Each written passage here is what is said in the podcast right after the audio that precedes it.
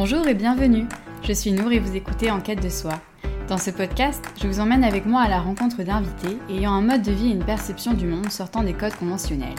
Entre engagement écologique, spiritualité ou encore développement personnel, le but de ce podcast est d'entamer un voyage intérieur afin de se construire une vie alignée qui nous ressemble. Ces témoignages sont une exploration de soi à travers les autres, permettant de récolter des indices et de faire germer de nouvelles idées. Alors, si cela vous tente, on se donne rendez-vous tous les mois pour un nouvel épisode. Installez-vous confortablement et laissez-vous inspirer. Bonne écoute Dans cet épisode hors série un peu particulier, puisqu'il a été enregistré dans le cadre du podcaston, j'accueille Bruno, cofondateur de l'association LTF. Lors de cet échange, Bruno me raconte la mission humanitaire qui lui a donné envie de s'engager auprès des personnes exilées et le processus de création de l'association. Nous avons aussi évoqué les enjeux autour de l'accueil des personnes exilées ainsi que le rôle d'LTF. Entre challenge et belle victoire, LTF est avant tout une aventure humaine et interculturelle. Enfin, on s'est interrogé sur les différentes manières de s'engager au quotidien et sur la place des bénévoles au sein de l'association. Si vous voulez soutenir LTF, je vous invite à faire une promesse de don directement sur le site du podcaston. Ces sommes contribueront à financer des formations professionnelles, des cours de langue ou encore des inscriptions à des examens de français pour les personnes exilées. Sans plus attendre, je vous laisse découvrir l'épisode et bien sûr, n'hésitez pas à laisser une note sur votre plateforme d'écoute et à vous abonner pour ne pas manquer la sortie des prochains épisodes. Alors aujourd'hui, l'épisode euh, est un peu particulier, en tout cas le contexte est différent d'habitude, euh, parce que je l'enregistre dans le cadre du podcaston. Le podcaston, c'est un événement qui a lieu pour la première fois cette année en mars, et en fait c'est un événement qui a été inspiré du The Event, euh, qui est un événement caritatif qui a été organisé par des streamers et qui a pour but de récolter des fonds pour des causes ou des associations. Et donc le podcaston, c'est un peu la même idée, mais avec des podcasteurs. Donc euh, l'idée, c'est de mettre en avant des associations ou des ONG et aussi de récolter des fonds par la même occasion. Et donc, euh, j'ai la chance aujourd'hui de recevoir Bruno, cofondateur d'LTF, qui est une association qui accompagne les personnes exilées dans leurs projets professionnels et qui valorise la période d'attente quand elles déposent euh, une demande d'asile. Bonjour Bruno, bienvenue. Je suis très très heureuse de pouvoir échanger avec toi aujourd'hui. Salut Nour. Euh, donc, je vais commencer par la première question, qui est une question que je pose habituellement à mes invités. Est-ce que tu pourrais te présenter, mais en me parlant de tes valeurs? Parce que les valeurs, euh, pour moi, c'est un peu la base euh, de nos fondations et c'est ce qui permet d'orienter nos choix et notre vie. je suppose que tu as plein de valeurs vu le travail que tu fais. Il y en a, c'est sûr. On a basé l'assaut sur des valeurs. Alors, les miennes Humanisme, je crois que c'est l'humanisme, je crois que c'est ce qui nous guide dans le projet de l'association LTF. L'humanisme comme, comme phare, notre valeur bienveillance. Je trouve que c'est euh, aujourd'hui, ça doit devenir la norme dans, dans nos rapports humains. Ça peut paraître un peu gnangnan, la bienveillance, on y met un peu tout et n'importe quoi, mais je crois que le fond euh, est absolument essentiel. Humanisme, bienveillance, euh, respect des droits, respect des droits humains, ça, doit être notre guide pour les 50, 100 prochaines années. Ça, euh, voilà, donc respect, le respect comme valeur et notamment le respect des droits euh, pour euh, les années futures. Ok, trop bien. Bah, c'est des belles valeurs euh, qui me parlent beaucoup. et avant de passer à vraiment LTF et ce que fait euh, l'association, est-ce que tu peux me parler de toi et de ton parcours euh, Quel a été ton cheminement avant de co-créer l'association? Parce que c'est quand même. je pense pas que tu te réveilles un jour en disant tiens, ici, je crée une association. Qu'est-ce qui a amené à, ça? Qu'est-ce qui a amené à ça? Moi, je viens d'école de commerce donc euh, une spécialité entrepreneuriat, donc j'apprends pas mal de choses euh, et je me dis que voilà j'ai envie d'entreprendre des parents entrepreneurs, donc euh, voilà on est un peu on est un peu dans la sauce dès notre jeunesse, on voit comment ça marche, on en voit les, les bénéfices comme les inconvénients, mais voilà c'est je pars avec l'optique d'entreprendre, je ne sais absolument pas dans quoi, mais je pars dans l'optique d'entreprendre.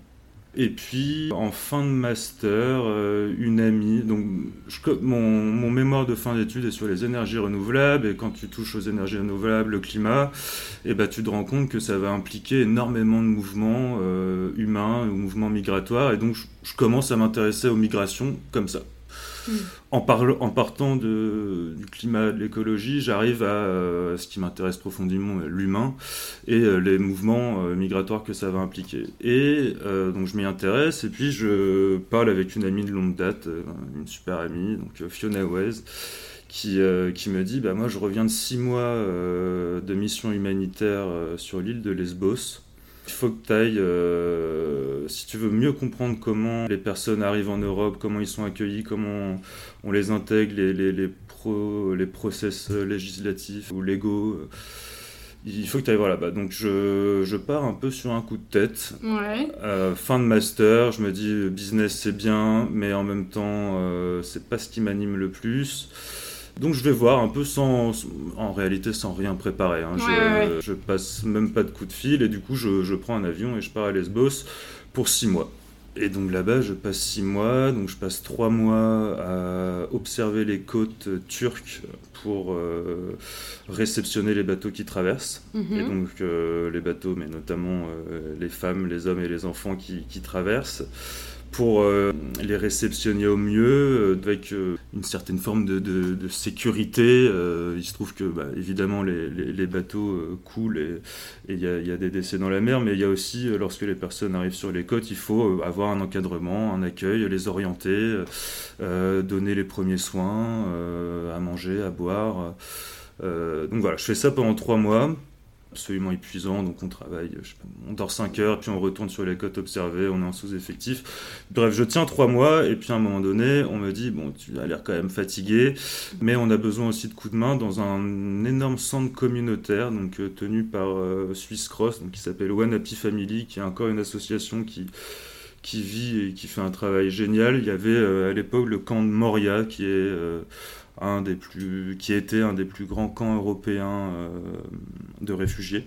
Et euh, donc je, je, vais dans le centre communautaire, un petit centre communautaire qui est à côté de ce camp, qui va permettre en fait d'accueillir les personnes qui vivent dans ce camp, de les faire sortir de ce camp, prendre l'air et euh, d'aller dans un centre où on va pouvoir faire du sport, apprendre une langue, avoir un suivi administratif, juridique, avoir les, les, premiers voilà des couches du matériel pour se laver enfin un peu un espace un peu safe euh, euh, on sort de notre condition pendant une journée ils sont obligés de rentrer dans le camp le soir mais voilà pendant la journée de je crois de 8h à 18h il y a entre 800 et 1000 personnes qui passent dans le camp. Et donc je fais ça pendant trois mois et en rentrant bah, je me dis, mais euh, je crois que tu as trouvé euh, une, belle cause dans laquelle tu veux t'engager, euh, l'envie d'entreprendre. Je réintègre un master impact social et économie durable, je sais même plus l'intituler. Et je rencontre Maxime Ferrer. Je lui parle de, voilà, j'ai une petite idée de projet, il faut qu'on agisse pour l'intégration, l'accueil et l'intégration des, des, personnes exilées en France et notamment à Paris. Est-ce que tu me suis et je crois qu'en deux mois, euh, on a lancé le projet, euh, on a utilisé les méthodes d'école de commerce, donc on a euh, étudié le marché, l'écosystème pour savoir où est-ce qu'on pouvait répondre à un besoin qui n'était pas pourvu par le milieu associatif, par l'État.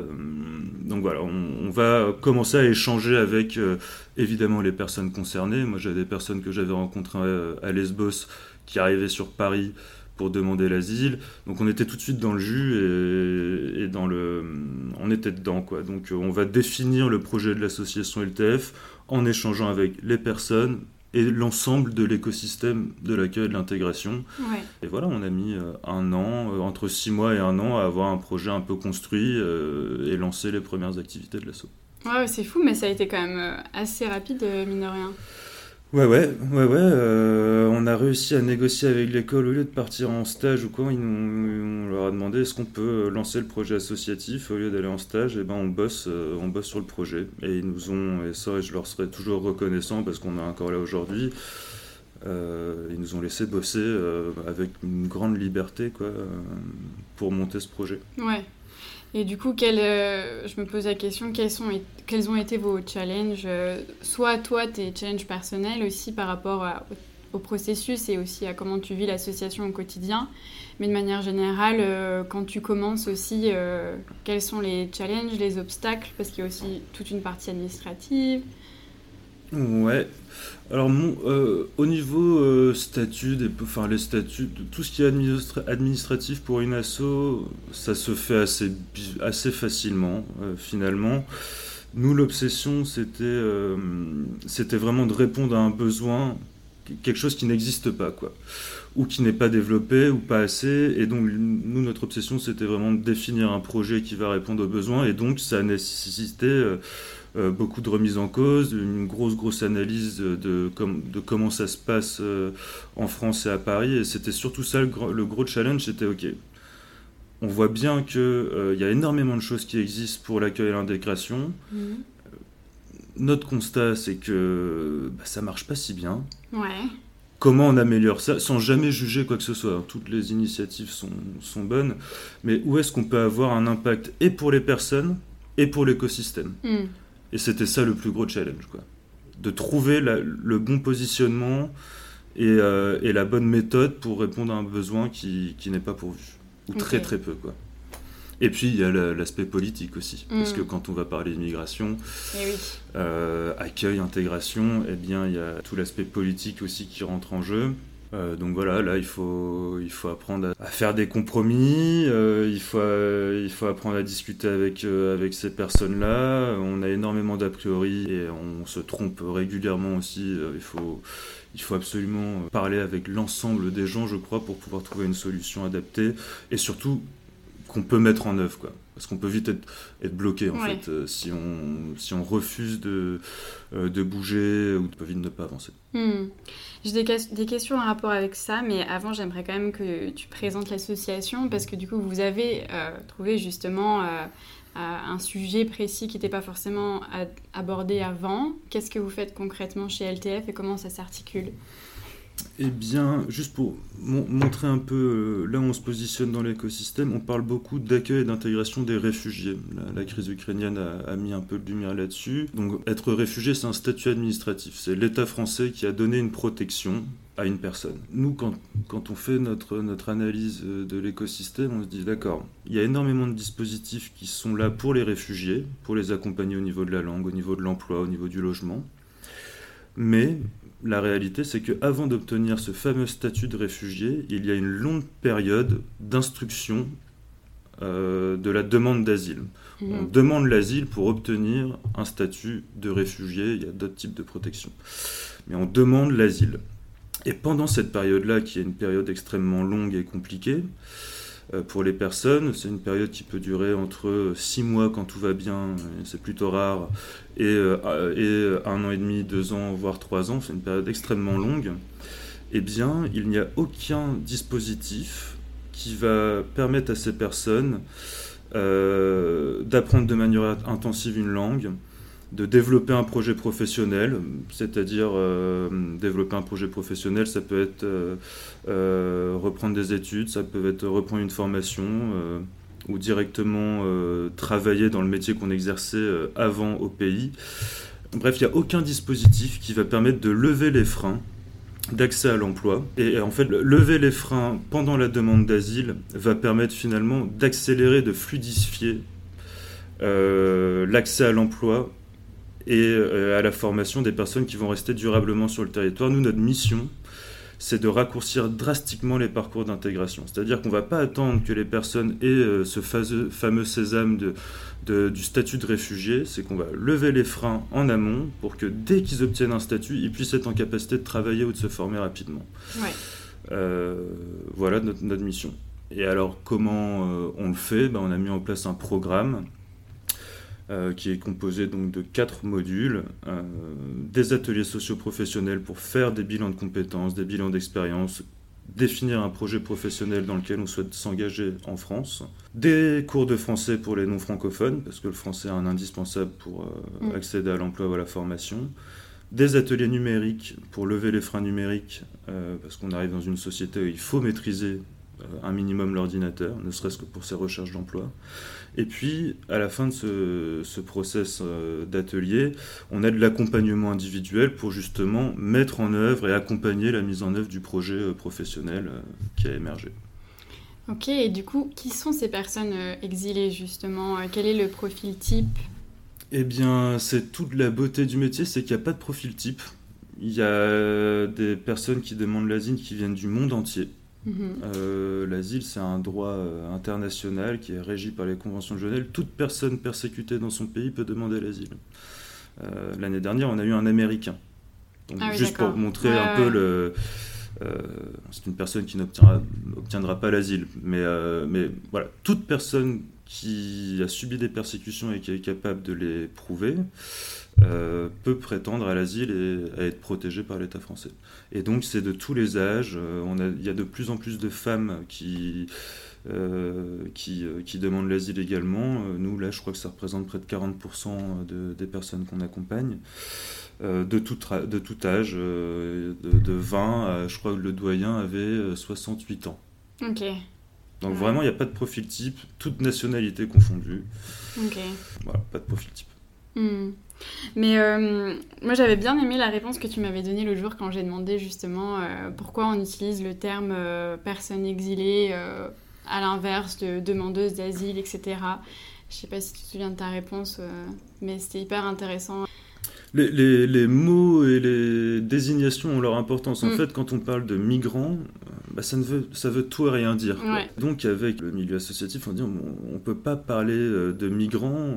Dans le, dans le terme migrant, on, y met tout. On y met le regroupement familial, on y met euh, la demande d'asile, on y met euh, la migration par le travail. Donc, tout, tout, ça ne veut tout et rien dire. Et donc, il y a, il y a des spécificités de migration qui demandent des accompagnements finalement spécifiques.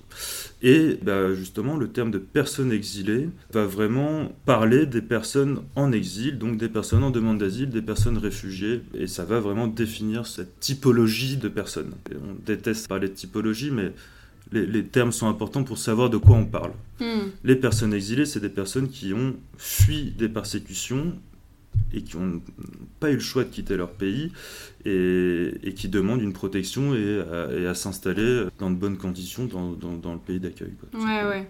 Mm.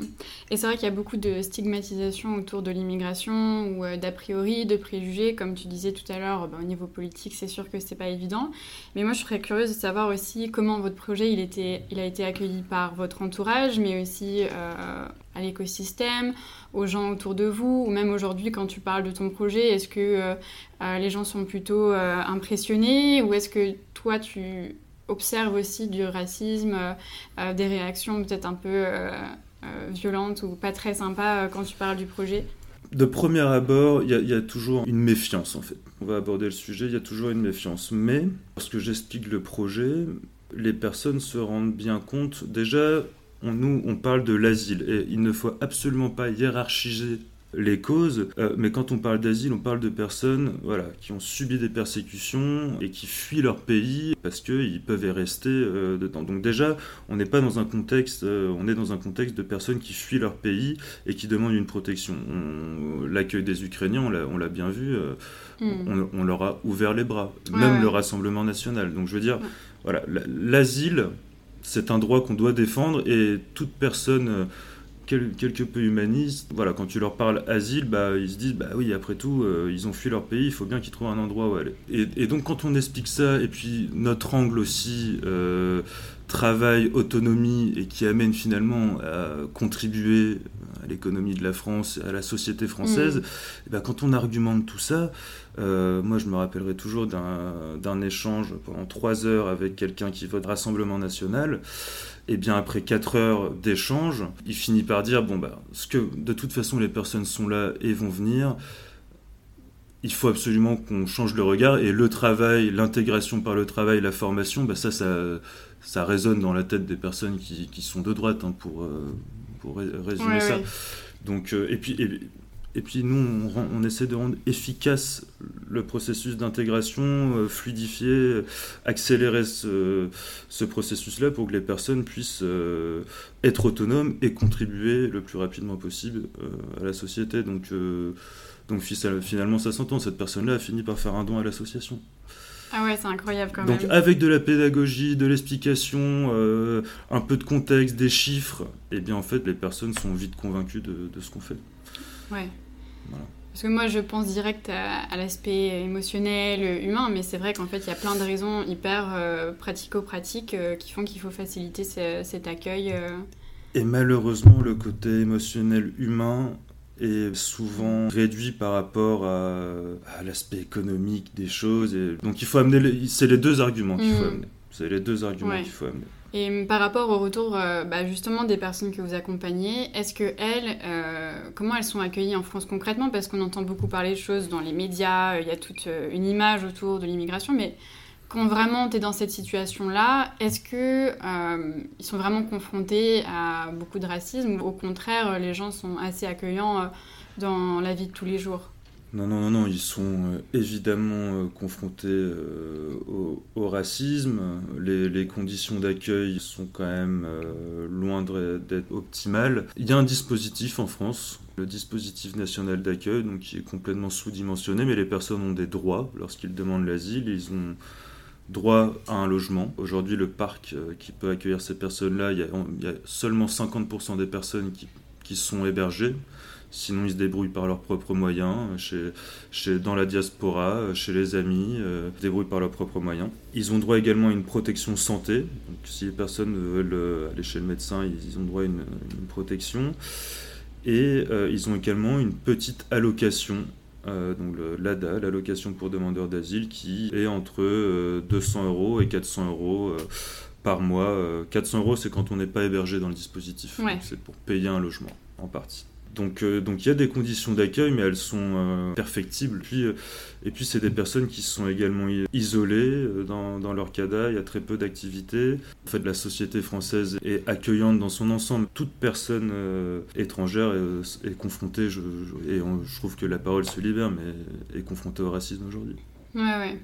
Et comment on peut faire justement en tant que citoyen français pour aider, pour s'engager, si on a envie d'apporter euh, son soutien, on ne sait pas trop comment s'y prendre. Qu'est-ce que tu conseillerais de faire? On peut faire des dons, on peut être bénévole, mais concrètement, qu'est-ce qu'on pourrait vraiment euh, apporter dans cette situation-là, mais même de manière générale quand tu as envie d'apporter ta contribution? Ben, Rien que le fait d'en parler, en fait. Moi, je trouve que c'est hyper important d'en parler parce qu'en parler, ça change le regard sur les populations qui arrivent ici. Et c'est un des gros, gros enjeux c'est de changer le regard sur ces populations-là. On n'accueille absolument pas toute la misère du monde. C'est euh, les gens qui arrivent ici euh, ont énormément à apporter à nos sociétés, ont envie de contribuer, mm-hmm. ont envie de s'intégrer. Il y a, des personnes qui arrivent avec énormément de compétences, d'expériences et qui souhaitent euh, les diffuser euh, en France. Euh, il y a des personnes qui en ont moins, mais qui ont une détermination énorme à s'intégrer et puis ils voient aussi le potentiel de la France pour monter en compétences, monter. voilà, mm. les personnes quand ils arrivent, ils découvrent souvent euh, bah, qu'est-ce qu'est la liberté d'expression, la liberté de mouvement. Enfin, ils voient le potentiel et ils ont envie de, faire, de participer à cette société-là. Quoi. Donc, euh, il faut absolument qu'on change le regard sur ces personnes-là. C'est une richesse. Quoi. C'est, hmm. une richesse pour la société. Ok. Et euh, est-ce que tu aurais justement des, des recommandations une Comment comment dire, je sais que LTF a énormément de, recommandations, euh, de suggestions sur vraiment la politique d'accueil, etc. Mm-hmm. Mais peut-être d'un niveau plus humain, toi, comment tu verrais les choses euh, pour ben, faire face aux enjeux justement des prochaines années où il y aura d'autant plus euh, des réfugiés peut-être climatiques, etc. Comment on peut faire avancer les choses bah, c'est clair que l'enjeu euh, des migrations est un sujet euh, mm. qui, va falloir porter pour les 50-100 prochaines années. Tu, parles au niveau de la société? Ouais, ouais. Bah, déjà, c'est déconstruire tout, tout, le discours ambiant. Mm. Donc il faut des contre-discours, absolument. Et, c'est aux citoyens de les porter. Quoi. On ne peut pas faire confiance qu'aux politiques. C'est vraiment aux citoyens, aux milieux associatifs, euh, différentes institutions de porter ce changement de regard au-delà de rentrer dans le technique, est ce que nous, LTF, on fait, il faut un soutien des citoyens. Quoi. Il mm. faut, un il faut, il faut euh, l'engagement des citoyens pour cette cause d'accueil et d'intégration. Et comment on fait? Eh ben, En en parlant, en montrant euh, ce qui est fait sur nos territoires. Ouais, voilà, il faut, faut, en parler, sensibiliser. Ouais.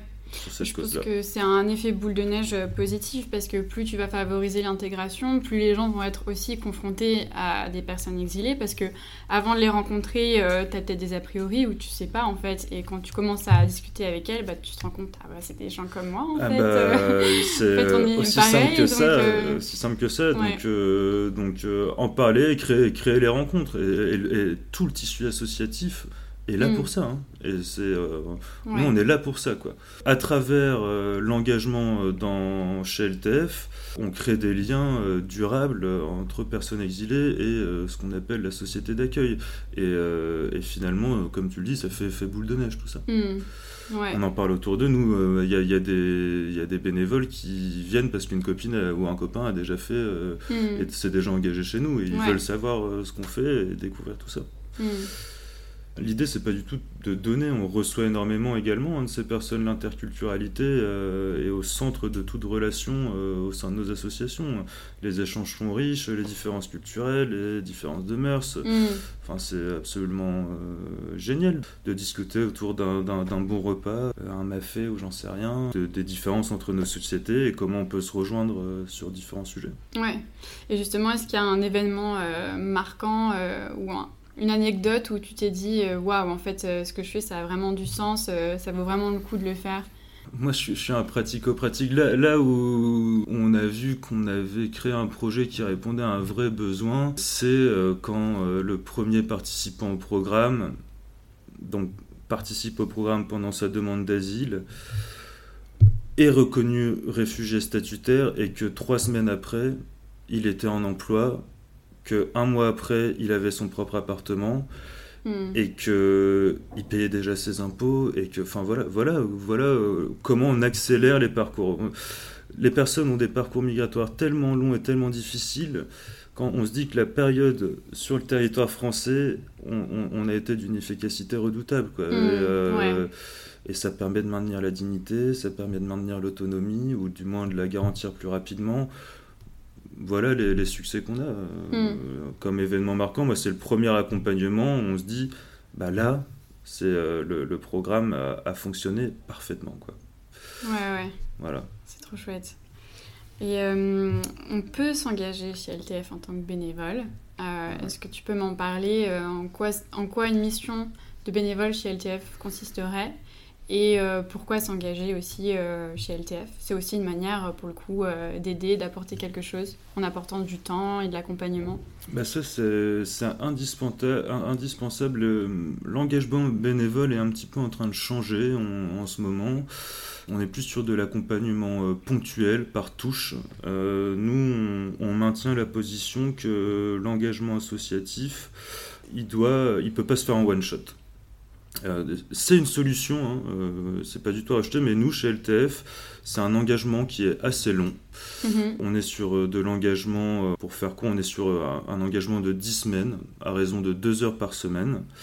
Et donc l'engagement, nous, on va euh, s'engager chez LTF, c'est euh, finalement aller ani- animer notre dispositif, donc euh, soit des ateliers socioprofessionnels, soit des cours de français, soit des ateliers numériques, voire même de l'accompagnement individuel. Et donc c'est des accompagnements assez longs parce que nous, on souhaite que les, les bénévoles créent des relations plus ou moins durables, des relations de confiance avec leur groupe, qui puissent avancer ensemble sur une période de 10 semaines, atteindre des objectifs ensemble. Et donc voilà, l'engagement chez LTF, c'est deux heures par semaine pendant euh, au, moins euh, entre 8 et 10 semaines. Et on voit que ça, ça, fonctionne, en fait, les, retours des bénévoles euh, nous disent, bah oui, il y a des, vraies relations qui sont créées, on avance beaucoup plus facilement à partir du troisième atelier, bah, parce qu'on se fait confiance, les relations, on a rigolé, on s'est marré ensemble, Euh, voilà, on crée des liens, quoi, et, et créer des liens, bah, ça se fait pas en deux heures euh, euh, de maraude. Pour aller distribuer euh, des choses, même si c'est hyper important d'aller d'aller faire des maraudes, voilà, nous on propose un engagement un peu plus de long terme, quoi. Ouais. Oui, parce que de toute façon, ce que vous faites, c'est du travail euh, de fond. C'est pas une situation, c'est pas une réponse à une situation d'urgence. C'est vraiment euh, sur le long terme. Donc c'est vrai que le bénévolat, ça va avec. Et vu qu'il y, a cette dimension humaine qui est hyper hyper présente euh, pour l'avoir vécu aussi en faisant du bénévolat, bah effectivement, euh, finalement, euh, même la dimension euh, j'accompagne ou je donne un cours de français, elle passe un peu au second plan, parce que tu apprends déjà à connaître les personnes, tu deviens proche, ami, tu commences à te raconter des choses, et c'est sûr que... Tout en les faisant avancer, quoi, tout en les faisant avancer. Et, et, puis moi, ce que je dis toujours aux bénévoles, là, vous allez apprendre énormément de choses qui vont vous servir dans dans, dans, tous, les, tous les... Ça peut être dans le cadre professionnel, mais même dans le cadre euh, personnel, dans les relations humaines, on apprend énormément. Quand euh, animer un groupe de 10 personnes qui parlent pas bien français, de les amener à, à définir un projet, poser leur expérience, leur faire, les faire parler de, de leur expérience, ben, c'est des vraies compétences euh, mm. qu'on peut valoriser dans le milieu du travail. Et puis, la distance, l'échange interculturel, ça, ça sert dans toutes nos relations humaines, en fait. L'écoute, euh, tu pourrais mieux en parler de ce que tu as développé toi dans, le cadre associatif euh, de chez nous, mais, euh, mais nous on a des retours de bénévoles voilà, qui ont appris énormément de choses quoi, dans, dans leur mm. engagement bénévole. C'est beaucoup donner, mais c'est aussi beaucoup recevoir l'engagement chez nous. Ouais, ouais, non, non, carrément, je confirme.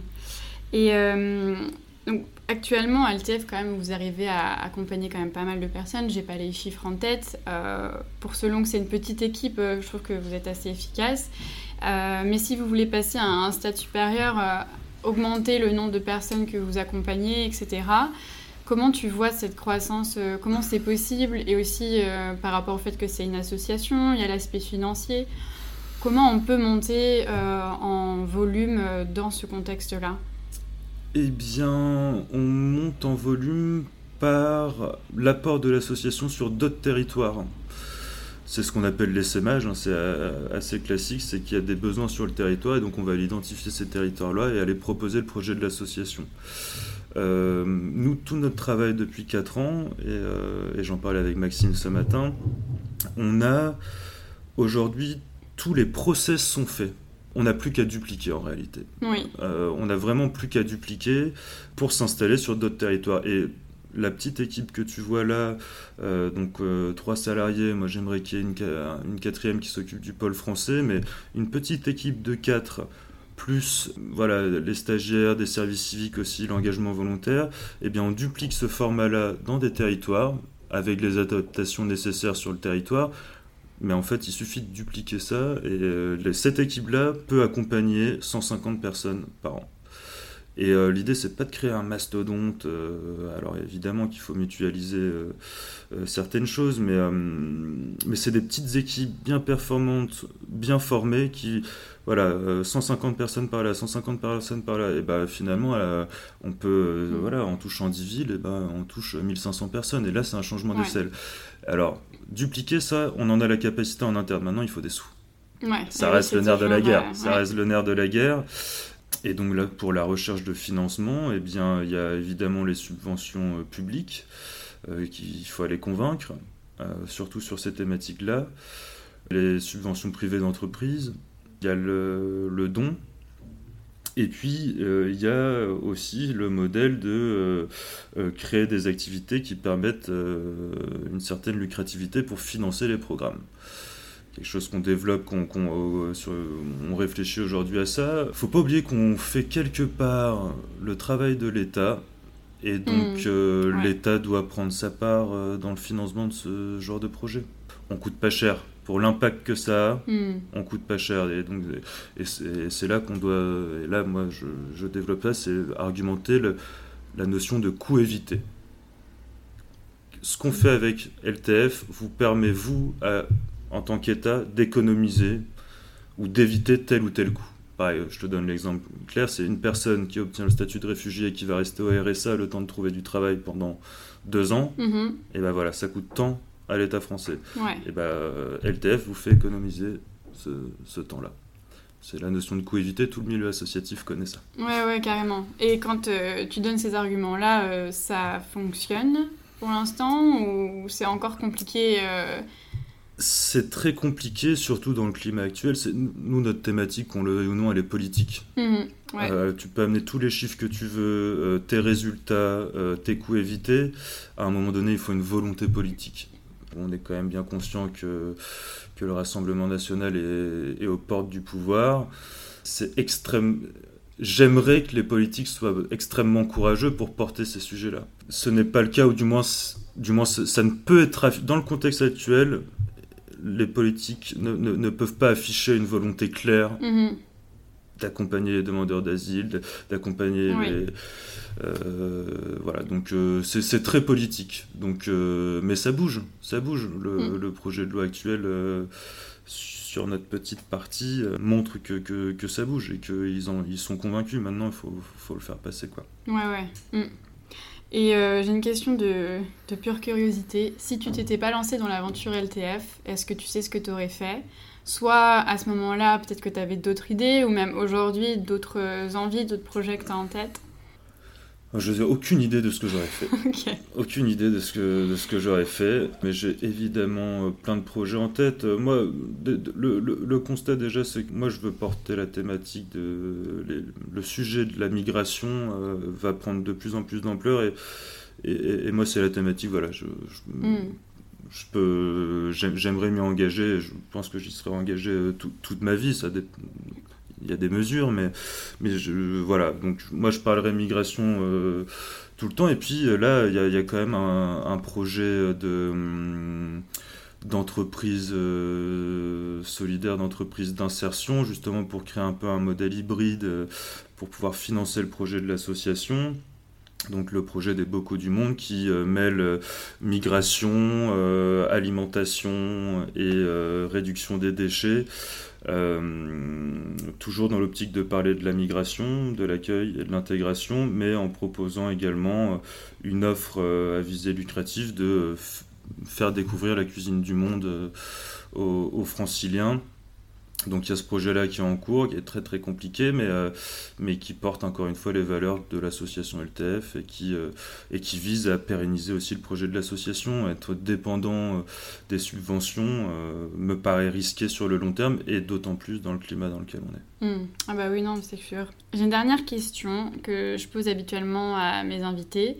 Est-ce que tu as des livres, des films ou des documentaires à recommander qui, toi, t'ont particulièrement inspiré euh, ou marqués qui ont accompagné euh, ton cheminement. C'est pas forcément en rapport euh, avec l'association, c'est toi de manière générale. Bah moi, ça, ça va te paraître étonnant, mais moi, moi j'ai été très livre fantasy, notamment, j'ai oublié le titre, mais de, de Damasio. Mais moi, la, la, fantasy, pour moi, a toujours des inspirations du réel, et, et ça m'a toujours permis de me projeter en fait dans un monde et d'imaginer un monde peu imaginaire, mais, mais qui répond à différents enjeux. J'ai pas de documentaire. Si j'ai vu le film Les Nageuses récemment, mm-hmm. que j'ai trouvé, euh, que j'ai trouvé plutôt bien fait. Documentaire, euh, j'ai pas. Pas de souci. Mais si tu as des idées qui te reviennent, euh, je pourrais toujours les écrire en description de l'épisode. Carrément. Mm. Mais c'est tout pour moi. Merci beaucoup. Euh, c'est très très intéressant. Je pense que c'est un sujet sur lequel on peut parler euh, absolument euh, des heures. C'est certain. Des millions de choses à dire. mais au moins, ça donne un aperçu déjà de, de, ce que vous faites chez LTF et aussi de la situation actuelle et, et de ce qu'est aussi une personne exilée. Je pense que c'était important, important aussi de l'évoquer et de le rappeler. Donc, merci beaucoup. Eh ben, merci à toi, Nour.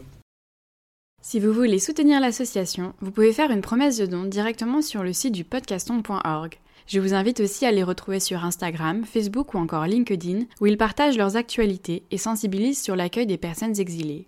Et si vous avez envie de devenir bénévole, vous pouvez les contacter via l'adresse contact-association-du6ltf.org. Ayant moi-même été bénévole chez LTF, je serai ravie de répondre à vos questions si vous hésitez encore à vous lancer dans cette aventure associative. Merci d'avoir écouté cet épisode jusqu'au bout, j'espère qu'il vous a plu. Je serais très heureuse d'avoir votre avis ou vos suggestions, alors n'hésitez pas à me contacter via mon compte Instagram enquête de soi.podcast. En attendant la sortie du prochain épisode, prenez soin de vous et on se retrouve le mois prochain.